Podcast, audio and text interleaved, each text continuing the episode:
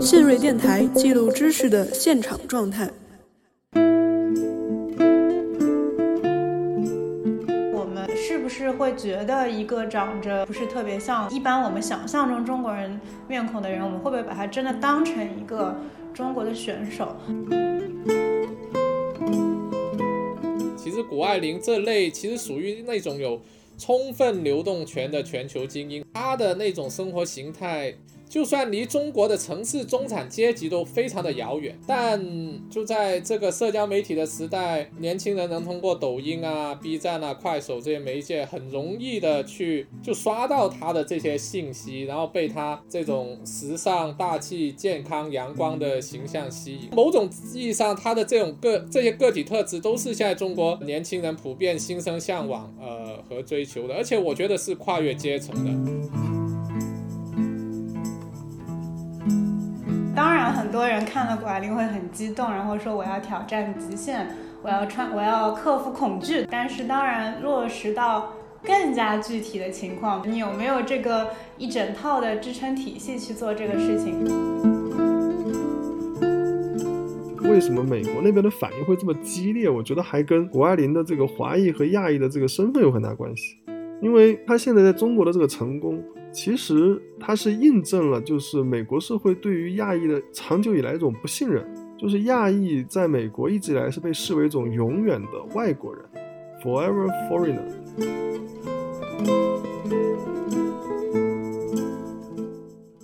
Hello，大家好，欢迎收听信瑞电台，我是周发发。今天隆重为大家介绍信瑞电台的一个新的长期栏目——犹疑不定。犹疑不定栏目的主理人是云南大学社会学系的副教授游天龙老师。栏目将聚焦于后疫情时代全球的人口流动与身份认同问题，以学术为佐料，以故事为内核，结合最前沿的移民研究，探讨我们身边的热点话题。我们相信，无尽的远方，无数的人们都与我们有关。大家好，欢迎收听《犹疑不定》，我是主持人游天龙。今天我们请到的第一位嘉宾是毕业于纽约城市大学，现在在上海纽约大学读博士后的涂思琪。思琪，你跟大家简单介绍一下你自己吧。大家好，我是思琪，目前在纽约城市大学做博士后，教授一门叫做《全球视野下的社会》的课程，主要的研究方向是跨国精英教育，然后对移民、城市教育相关的议题都比较感兴趣。那我们请到另外一位嘉宾是正在香港科技大学社科学部读博的黄静阳。静阳，你跟我们听众朋友说两句吧。大家好，我是来自。像科技大学社会科学部的黄金阳，我主要做的是中国政治经济学的研究，也是对呃整个中国社会的改革开放整改革开放后整体的变迁和就是青年人的文化跟政治上面的议题比较感兴趣。谢谢。今天我们要讨论的是最近在媒体上、网络上非常有争议的谷爱凌。相信收听我们节目的听众朋友们肯定不需要我再赘述谷爱凌的生平，大家想必已经。在朋友圈已经被刷屏了啊！他出生在美国，从小玩滑雪，十几岁的时候就横扫各大奖项。二零一九年的时候加入中国国家队，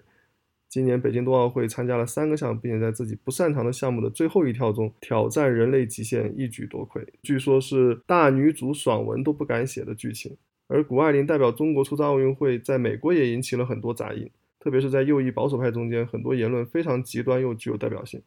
虽然围绕谷爱凌的各种分析已经很多，但我觉得咱们是专业的，所以虽然来这个不专业的方式把谷爱凌现象放在移民研究、族裔研究、中国研究等等诸多不同的学术语境下来重新审视和理解，希望能给大家一些耳目一新的感受。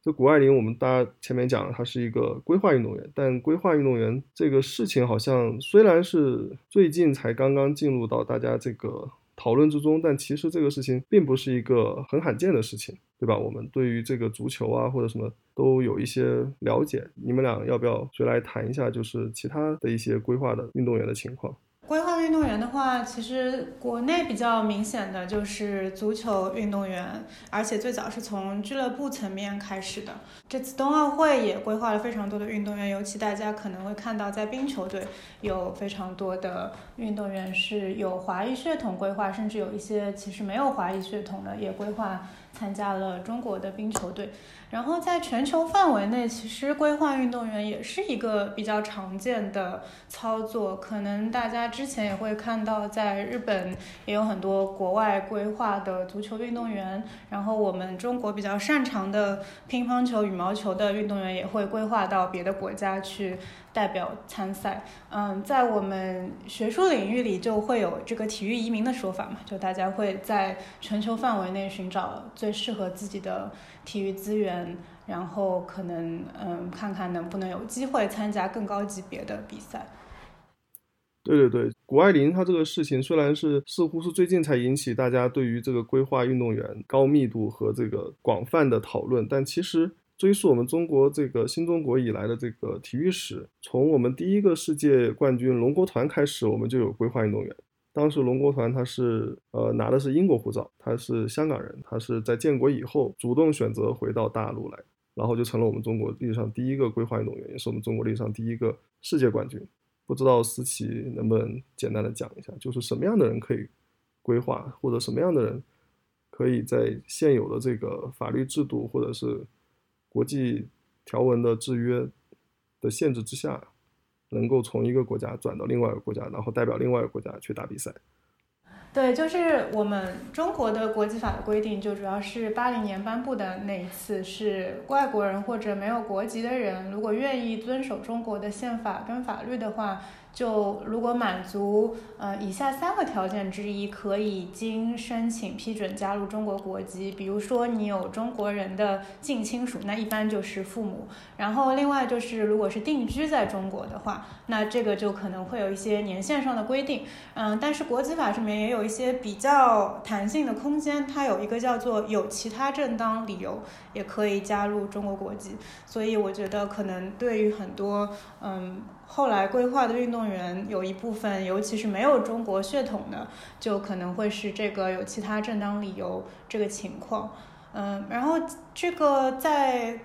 大家的接受度上，我觉得可能也会有一部分的转化，就更早。很多人对于规划国际的理解就是啊，就是一定要有一定的中国血统，就是在规划运动员的过程里，有很多也是这样想的，就是说啊，你必必须祖上三代或者有一定的华人血统。但是你会看到近几年有越来越多的，比如说是已经在中国嗯打了很久比赛的运动员被规划，或者通过一些具体的嗯计划去特地。为国家队招来的一些运动员，像这次，嗯，冬奥会虽然没有参加，那个林孝俊是从韩国被招来的，就会看到有一些各种各样的情况越来越多元化。我记得您之前还跟我们讲过，就是有国际法上的一些规定，这方面是一些什么样的规定？像他们这么会不会有一个什么联联合国专门的这么一个条约来管这个事情？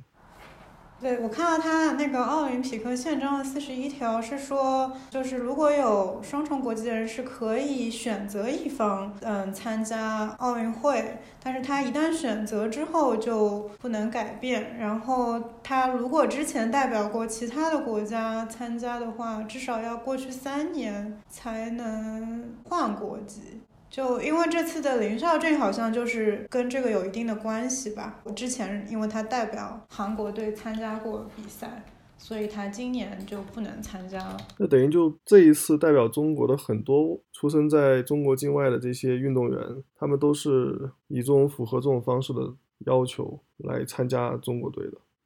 晋阳，你一开始注意到这个规划运动员这个事情，你你的感想是些什么？我比较好奇的是，比如说像中国这种规划运动员，他跟其他国家的规划运动员有什么区别呢？就比如像梅西的这种例子，像其他像大阪直美这些例子，就是中国这种特殊的文化跟背景底下，他这种运动员跟其他的国家的横向比较上，他有什么一些自己的面相跟特点？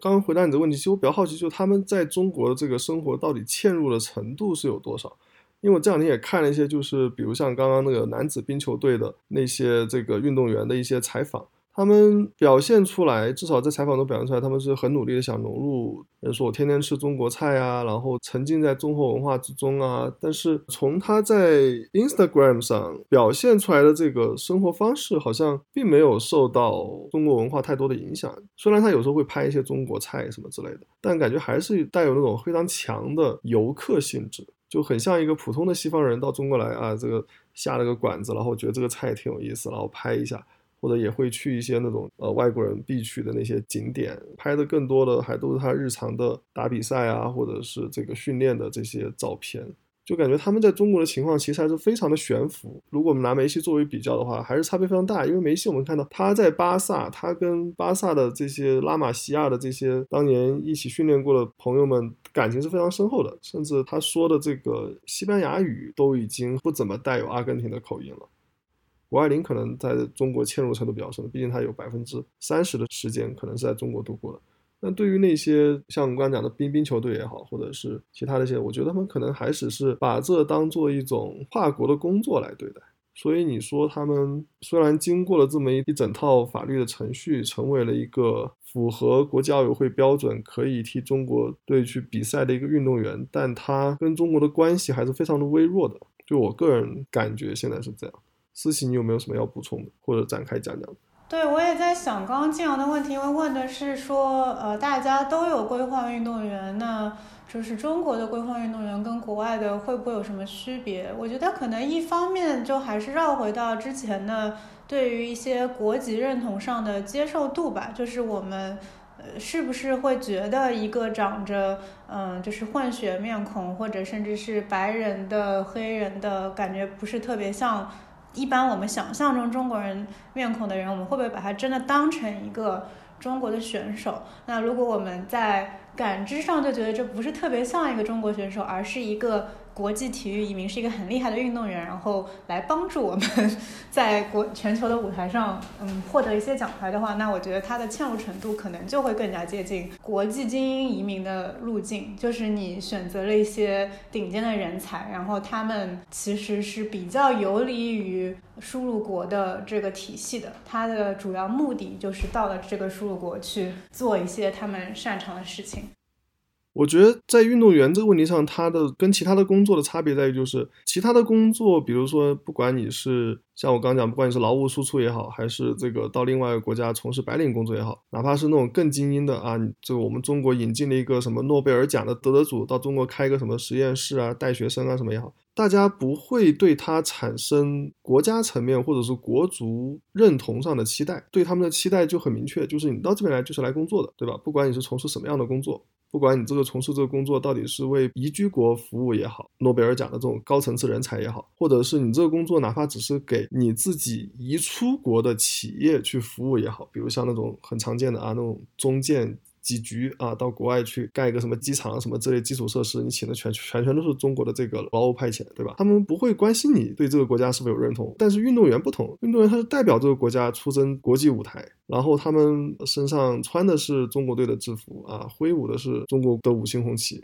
然后对于你是否唱不唱国歌这个事情，大家都会有一定的预期。就不要说谷爱凌最近这个事情。就之前我记得德国男子国家队的厄齐尔，对吧？他是出生在德国的土耳其裔的德国人，但他因为参加比赛没有好好唱国歌，可能就对了对口型，然后就被德国媒体啊、德国球迷啊口诛笔伐。所以这个我觉得运动员这块跟其他的最大的差别，可能就是他这份工作的特殊性。但是如果要横向比较不同国家的这个规划运动员的情况的话，这我觉得可能要深入谈的最大的难度在于，就是并没有非常多的丰富的实证素材让我们可以展开讨论。对对，我觉得你讲的就是，的确，就它涉及两方面嘛，一方面是运动员自身对于他代表的这个国家的认同归属感，他这个人能不能代表这个国家的各种符号，不管是从长相上、语言上、生活习惯上。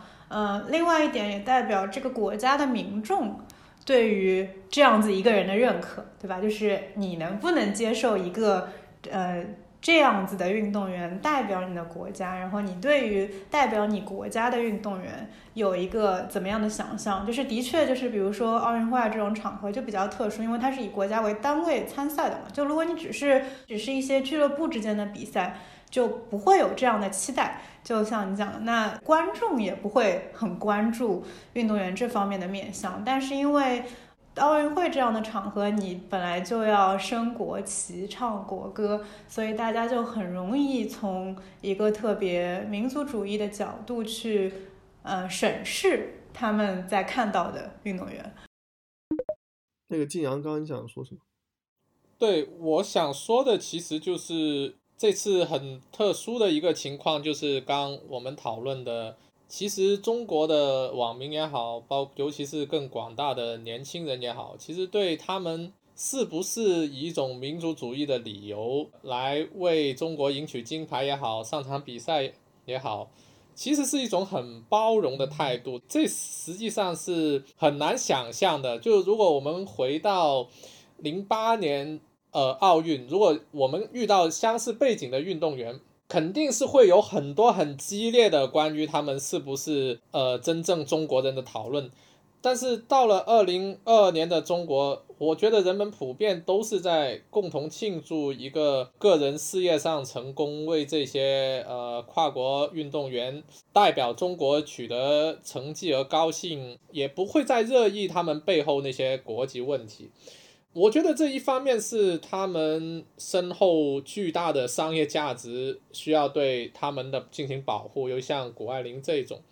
另一方面，尤其是我觉得现在中国年轻人九五后、零零后们确实对这个问题不那么敏感。事实上，我觉得这反映是一个中国改革开放和融入全球化过程中，它对中国整个社会心灵的塑造有一种不可逆转的一个个体化的进程在里面。这几十年来，中国迈向现代化过程给中国年轻人。带来了很大的变化，就把他们从很多过去那种结构性的、制度性的文化上的一些束缚解脱出来，然后更重视发挥自己的能动性啊，更重视自己如何自我实现自己的价值啊，喜欢自己所做的工作也好，兴趣也好，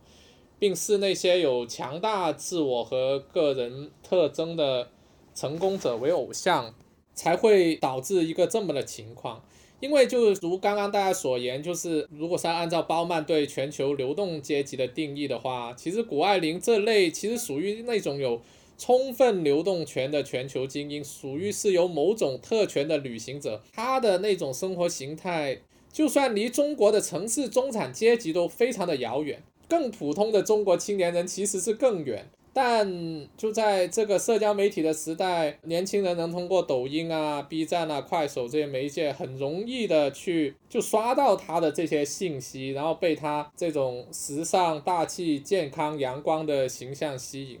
就某种意义上，他的这种个这些个体特质，都是现在中国年轻人普遍心生向往呃和追求的，而且我觉得是跨越阶层的。我今天在一个很就小城市的一个公交车上，就是隔壁坐的，就是有个男生他在刷 B 站，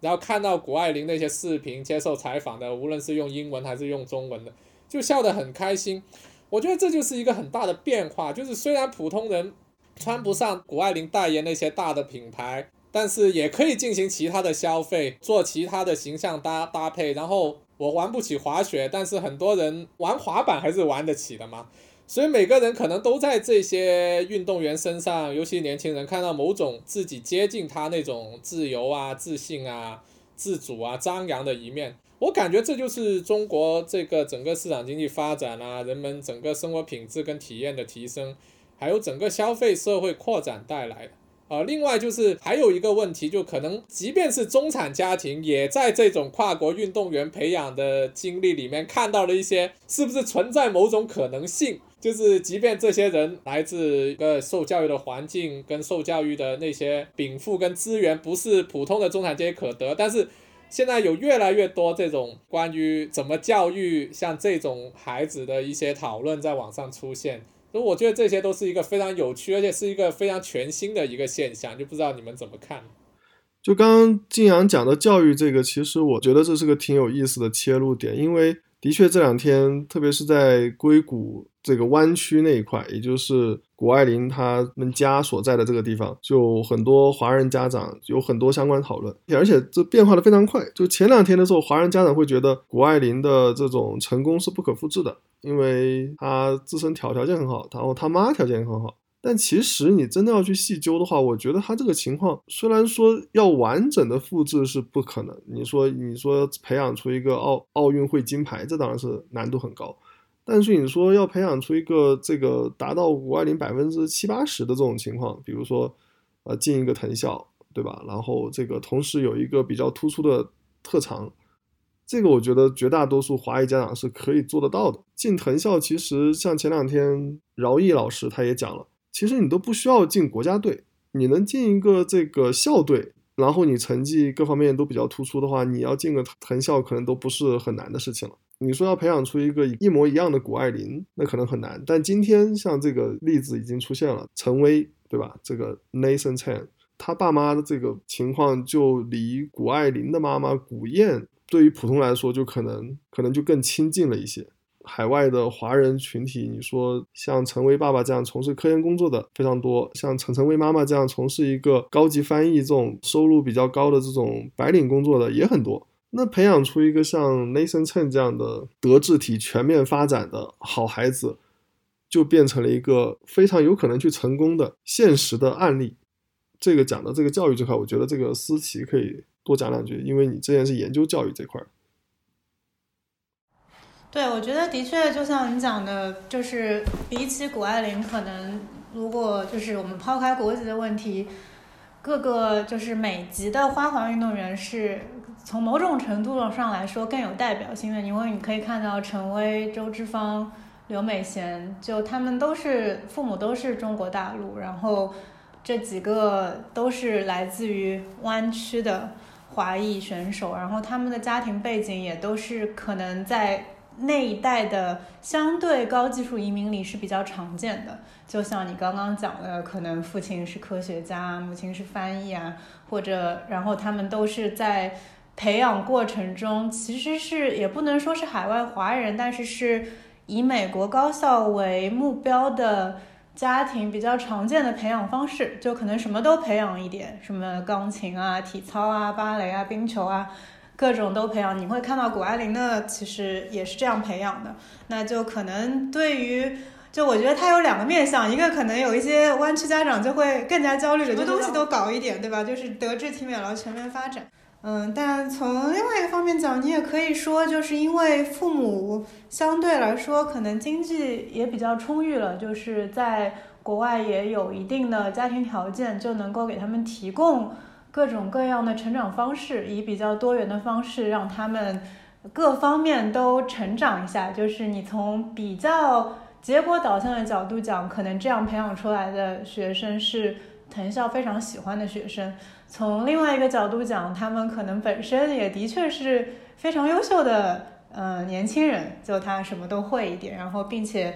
呃，你可以从运动员的观察上看到，他们有很多可能脱离了之前对于运动员很。辛苦的叙事，他们在勤奋艰苦之外，也比较享受自己在做的运动，这可能也是一个成功观变得越来越多元的一个体现吧。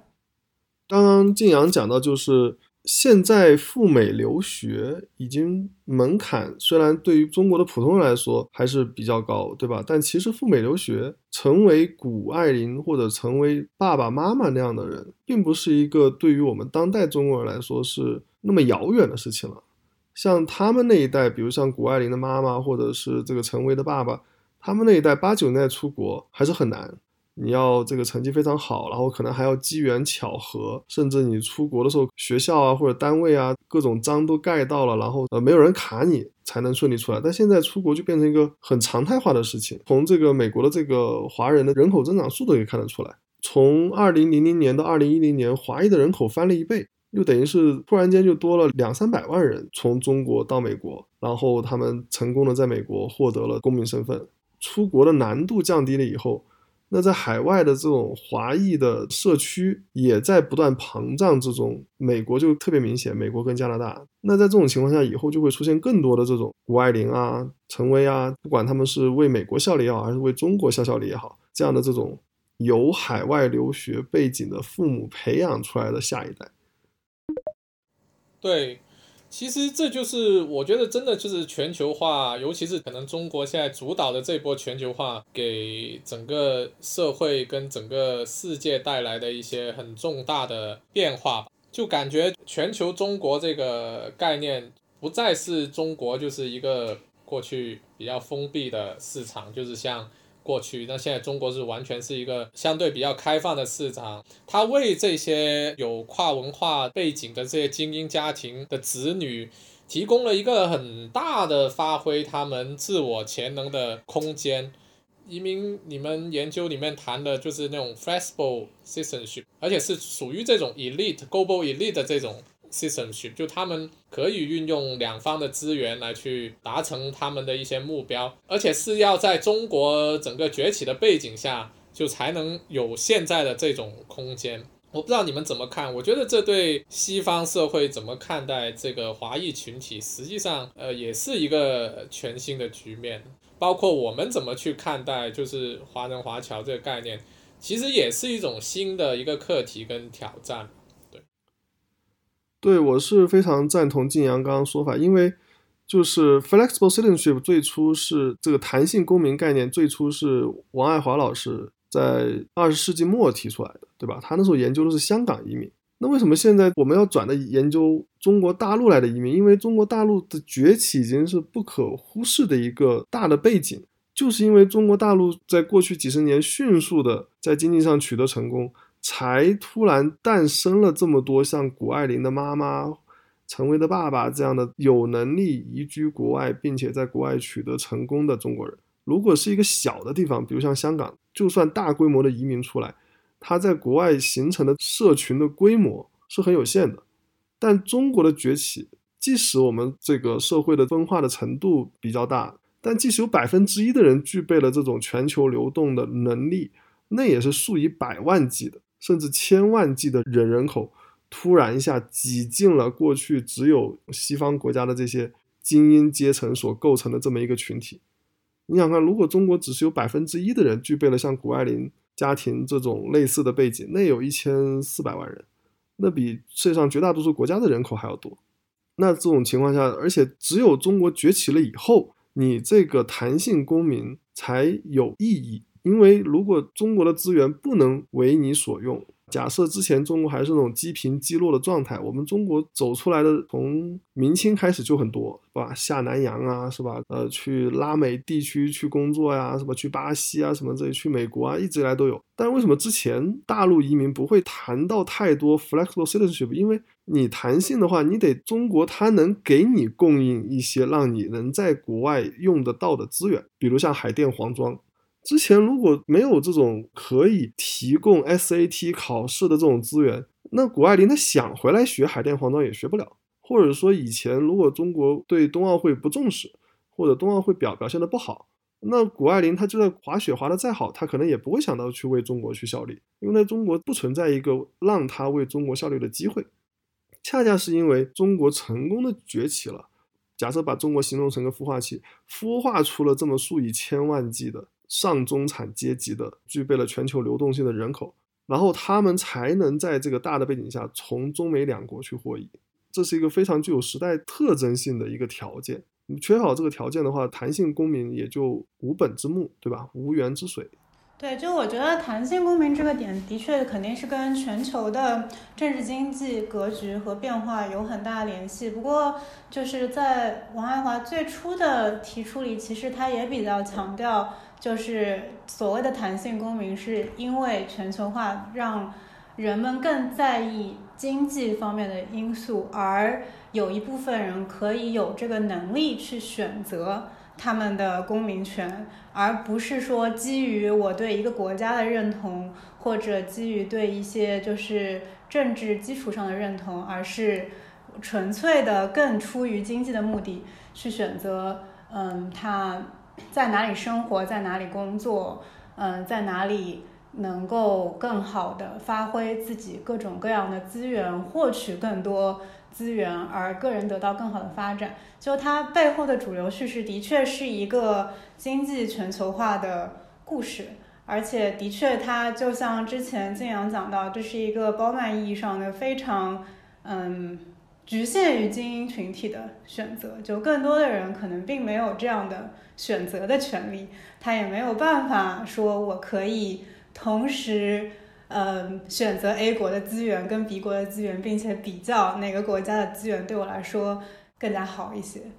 对，我觉得这个某种程度上也可以说是这种西方的这种文化输出成功的。或者说，上一波由美国所领导的全球化的叙事，已经成功的在世界范围内构造了一套相对统一的价值观，或者说价值体系，让这个你刚刚晋阳讲的，就是即使是大湾区的粤港澳大湾区的和这个旧金山大湾区的对接起来了，因为大家在话语上是几乎一样的，虽然大家效力于不同的国家，是吧？出生在不同的环境之下，但是。当你阶层达到一定程度的时候，你可能看的都是这种超级英雄的美国的电影，可能你看的都是不管是中国的还是其他国家的这种文学著作，是吧？对吧？那你在这种情况下，你自然而然就会形成一套跨越地域的价值观。那他们自然对于这个谷爱凌的这套说法，他们就是会由衷的认同，因为这就是他们成长环境中所接触到这些东西，跟谷爱凌没什么太大的差别。甚至我觉得谷爱凌她生活的弯曲。的确，在生活方式上，很多地方跟粤港澳大湾区也很像。比如在湾区，你要吃个中餐也很方便。他们那边可能除了说中文、说英文以外，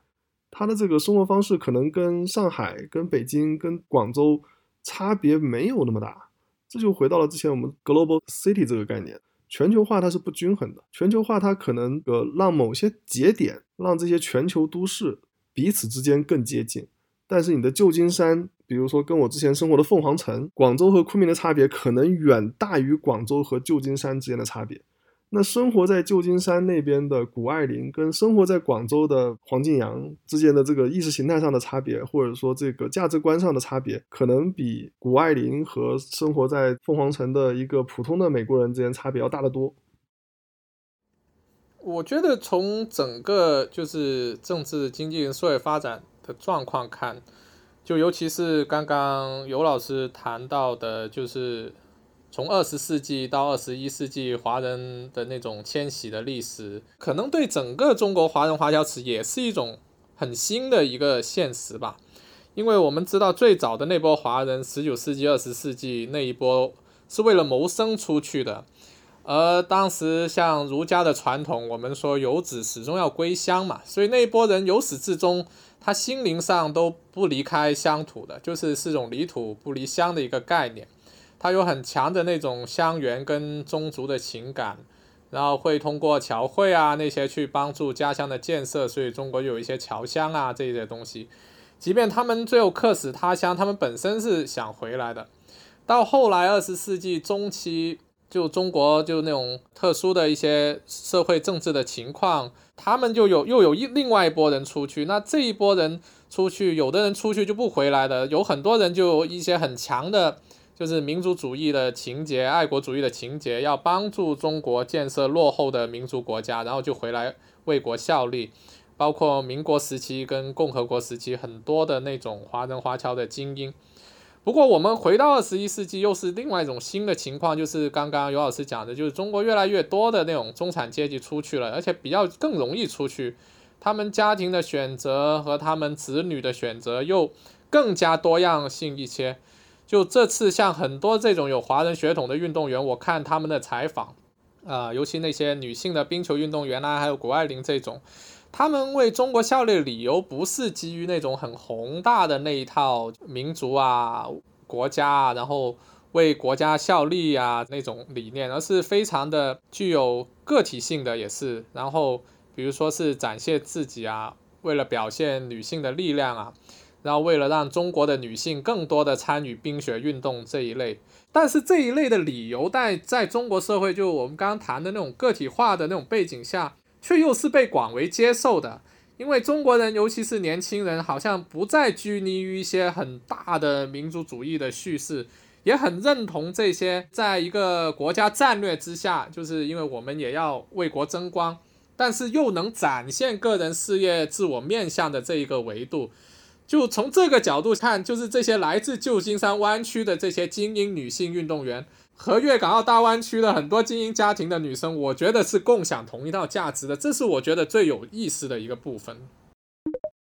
对，就我觉得刚刚讲到的一个整个点，其实是一个非常就是新自由主义的叙事嘛。就不管更女权的部分，它就是很典型的新自新自由主义女权的崛起。就比如说大家更熟悉的，可能就是 Facebook 之前的 COO Sherry Sandberg 和甚至后来的。后来的那个 Ivanka Trump，对吧？就是川普的女儿。其实这都是很典型的呃新自由主义女权主义的一种代表人物。她可以非常关注个体，非常关注个体的解放，甚至通过消费主义的方式来宣传一种生活方式，一种自由。但是它的确从另外一种角度，我不是说呃我们要对某些运动员有这样的要求，但是就是新自由主义女权的。局限性就的确在于，它就会忽略很多结构性的问题，嗯，包括大家说，我们好像有一个非常看上去非常完美的全球的叙事，就是说我们共享了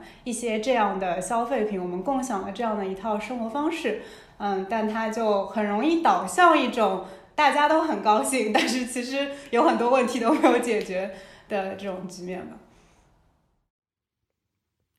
对，因为我觉得很多这种精英，他们可能也就停留在 lip service 上，或者说他们更多的是想以个人的这个成就来激励别人，但它更多起到是种榜样作用。但是这个榜样作用，终究还是得有人要去做这个事儿，去帮助那些不如他的女性。但是做这个事儿的人却不是这些精英女性，精英女性更多就是说啊，我把自己活得精彩。就好了。你们学不学得成，怎么学，那就不是我关心的事情了。对，别人，对吧？就我们当然很多人看了谷爱凌会很激动，然后说我要挑战极限，我要穿，我要克服恐惧，对吧？就是对个体肯定是有一定的正向的作用的，但是当然落实到。更加具体的情况，比如说像 Sherry Sandberg 这种，他可能说啊，你要懂得离隐，对吧？你要向前一步，你要过得有有什么 work-life balance，有工作跟生活的平衡，那就对更多的女性来说，你有没有这个条件去获得这个工作跟生活的平衡，对吧？你有没有这个一整套的支撑体系去做这个事情？就它的激励作用肯定是有的，但就像有时刚刚讲的，它也有一定的局限性，就是你。更大的改变肯定还是需要切实的有一些更结构性的行动，才有可能会有改变。对对对，这让我想起这个你刚刚讲的 Ivanka Trump 就是很典型一个例子。她说她自己是女企业家，对吧？她到处喜欢标榜她这个女企业家的身份，甚至喜欢参加一些跟她爸爸参加一些那种国际会议上跟经济有关的这种场合。然后她在她的自传中写到，她这个第一次做生意的经验就是。卖冰棍还是卖这个柠檬汁，然后后来他把柠檬汁全卖给他们家的司机，他就很煞有介事的在回忆录中写到了这个他的这个创业的这个年年幼时期的创业经历，然后我觉得就非常的不接地气。他他他写这番话出来的时候，就读来都会觉得很诡异。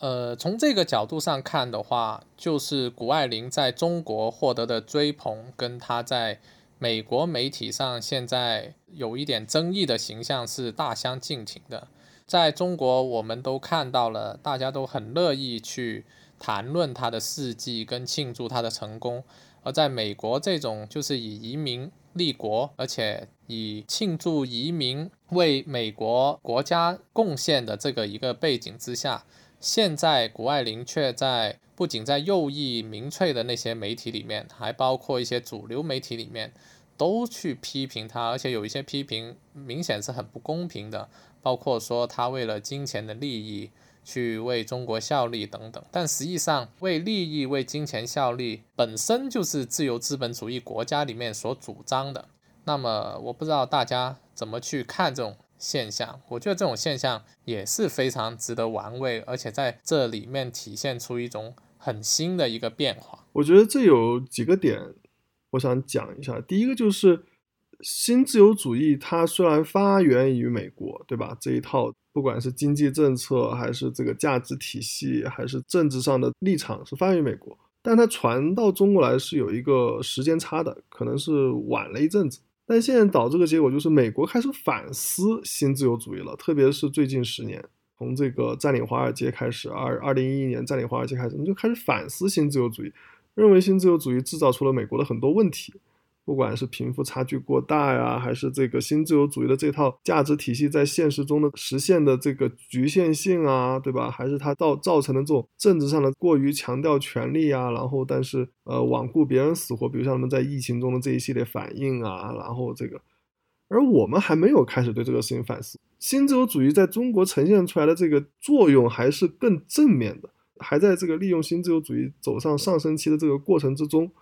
所以，我们对于谷爱凌的这个成就，我们会由衷的欣赏，然后全盘的接受，然后也会觉得她这一系列跟我们现在的这一些强调奋斗啊、拼搏啊什么这个，还是能对得上的。谷爱凌等于处于一种错位的这个情况。美国开始反思这些事情的时候，那他们就会觉得谷爱凌她是靠各种新自由主义的这种去成功的，对吧？不管你是经济全球化，对吧？还是这个利用两边的资源，是吧？那他们就会成为现在这个反思新自由主义的这一派的年轻人，这些年轻的政客、年轻的媒体人的炮火的攻击的目标。因为美国这一代人，他们观念已经开始变了。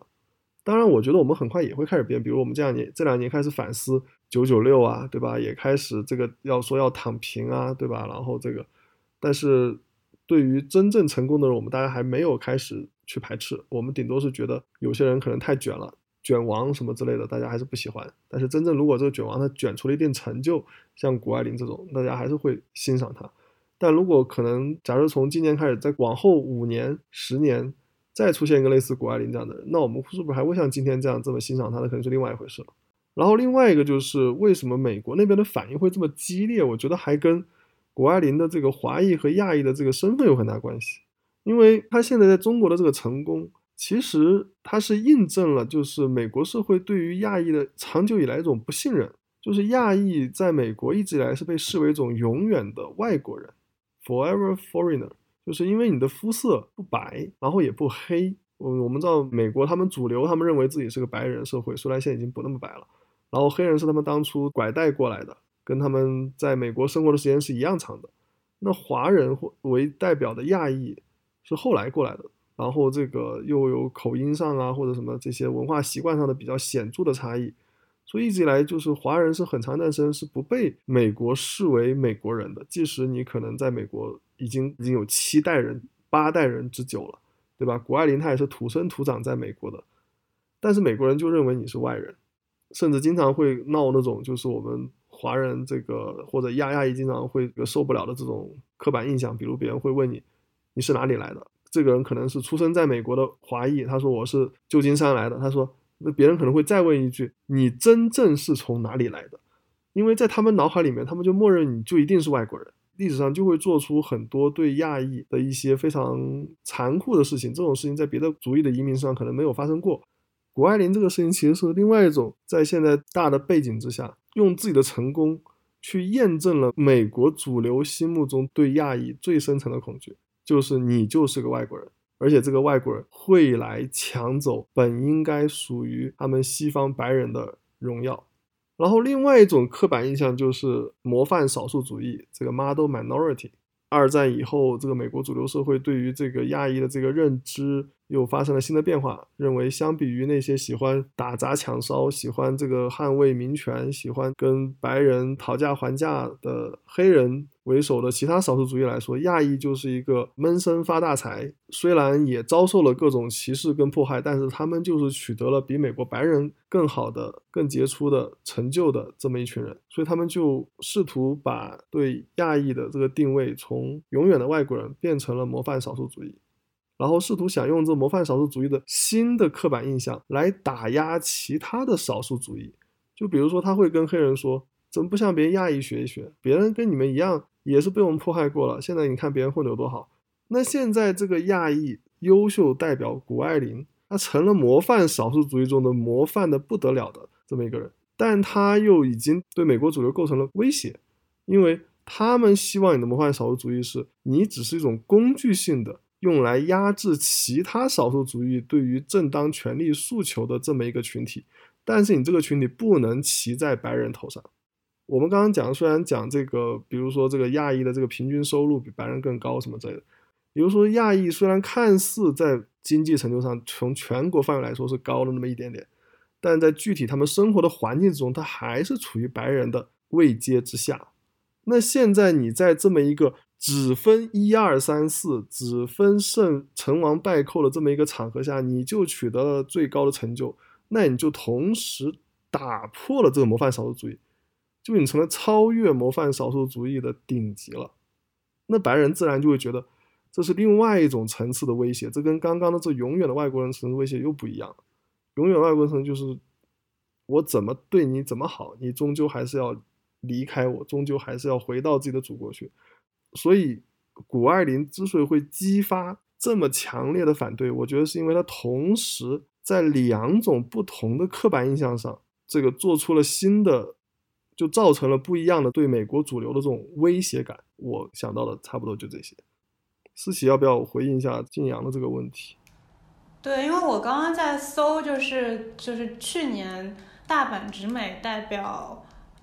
日本参加奥运会的时候，媒体的叙事是怎么样的？因为我自己的印象中，好像觉得没有谷爱凌这么负面。但我搜了一下，其实她也是受到了非常多的攻击吧，特别是在推特上。但我觉得可能，嗯，大阪直美跟谷爱凌有一点点不一样的点是，她的确更多有一个种族的维度，因为她的父亲是海地人，所以她可能是。看上去对有一些人来说，他甚至可能长得有点像是亚裔跟非裔的这种混血的感觉，所以就让这个事情变得更加的复杂。但是从总体上来说，的确是涉及一个，就是你如果是一个少数族裔，好像总是很容易在你做出一些不一样的选择的时候，嗯，被基于你的身份进行一些。评价对吧？就不管是大阪直美在那个东京奥运会代表东代表日本出战也好，或者谷爱凌在北京冬奥会代表中国出战也好，可能都获得了一定程度上的来自于最主要可能是右翼媒体的和一些网友的美国网友的攻击。对，而且我还觉得谷爱凌她之所以能够。做到这一点，恰恰又是因为刚刚我们讨论的这个，呃，中国的这个崛崛崛起的这个大背景，让它具备了这个在新自由主义时代这种全球化的时代，巨大的流动资本，而这个资本是普通美国人也享受不到的，对吧？而他们作为这场这个 games 的输家，那他们自然也不会像中国的观众们能够这么心平气和的去看待这么一个事情。但我觉得谷爱凌她这个成功，又从另外一层面说，你要打破美国的这个非常僵化的这个种族阶梯体系，那你就必须引入外力，你必须引入美国以外的资本，才能让你超脱在种族金字塔之外。当然，你超脱了以后，他们所引发的这种争议呢，又是另外一回事。对，我是很赞同，就是说，你像谷爱凌这种。呃，从事这么昂贵的滑雪运动的话，实际上，即便他如果只是参加美国队的话，他也不可能参加三个项目那么多。而且，就是从小，包括那些装备也好，培训费用也好，其实有很多都是来自于呃中国企业当时的赞助，包括他来自他母亲，就是在国内运作资源的那种能力，而且也是得益于国家的。在这届冬奥的一些战略，它促使包括也有国家背后的助力，还有不少中国就是希望通过冬奥来去展示跟营销自己的雪上装备跟冰雪产业的一些企业的助力，呃，才能够达到他现在这种做法。所以实际上也是一个宏观的一种结构性的大背景，跟个人就发挥自己 agency 能动性。尤其是家庭发挥能动性相互结合的一种表现，不然的话，他是没有办法去达到他现在的这个成就的。思琪，你对于这个全球精英的吸引力这个事情有没有什么要说的？我觉得你之前讲那个点比较重要嘛，就是他可能即使不是作为很多精英人才的第一选择，他甚至可能是第一选择，但他至少成为了一个选择的一部分。就不管是第三世界国家也好，甚至有一些欧美国家的人，可能也会在崛起的中国市场中看到一些机遇吧。因为我现在所在的上海纽约大学，既然每年能够招到一半的国际学生，我觉得也有一定的代表性嘛。就是你是有一些人愿意离开自己的国家，跑到中国来上一个这样子比较神奇的学校，我觉得本身也说明了一定的问题吧。美国它作为一个移民国家来说，它也变得有一些不自信了，因为过去它可能不会在意有这么一两个人回去为其他国家效力，不管是这个国家是不是跟他有血缘关系的国家，甚至是完全是不相干第三国家。因为美国历史上这种出国打比赛的这个球员真是不要太多，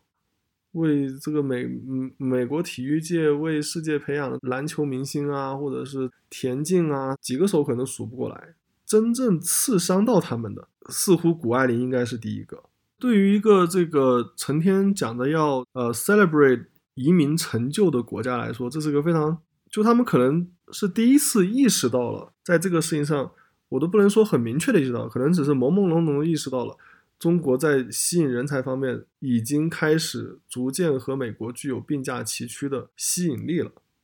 所以他们才会有这种酸酸的。这种心态，因为他们之前可能完全没有意识到会有其他国家在移民的吸引力上能够达到美国这个层级。OK，那我们今天就先聊到这里了，非常感谢二位嘉宾精彩的分享，让我们从更多的维度、更多的层面、全球的视野去理解了谷爱凌这么一个看似很单薄的人，他其实背后有非常丰富的面相，也连接到了更多不同的视角。就希望我们今天这个节目。能够让大家对于这个已经不再新鲜的现象有更全面的认识吧。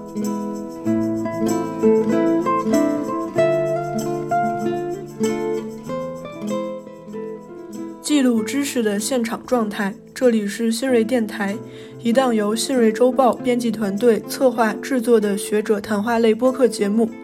您可以在苹果、小宇宙和荔枝播客 APP 上搜索“新锐电台”，订阅我们的节目。也欢迎大家关注新锐周报公众号，获取最新的节目信息。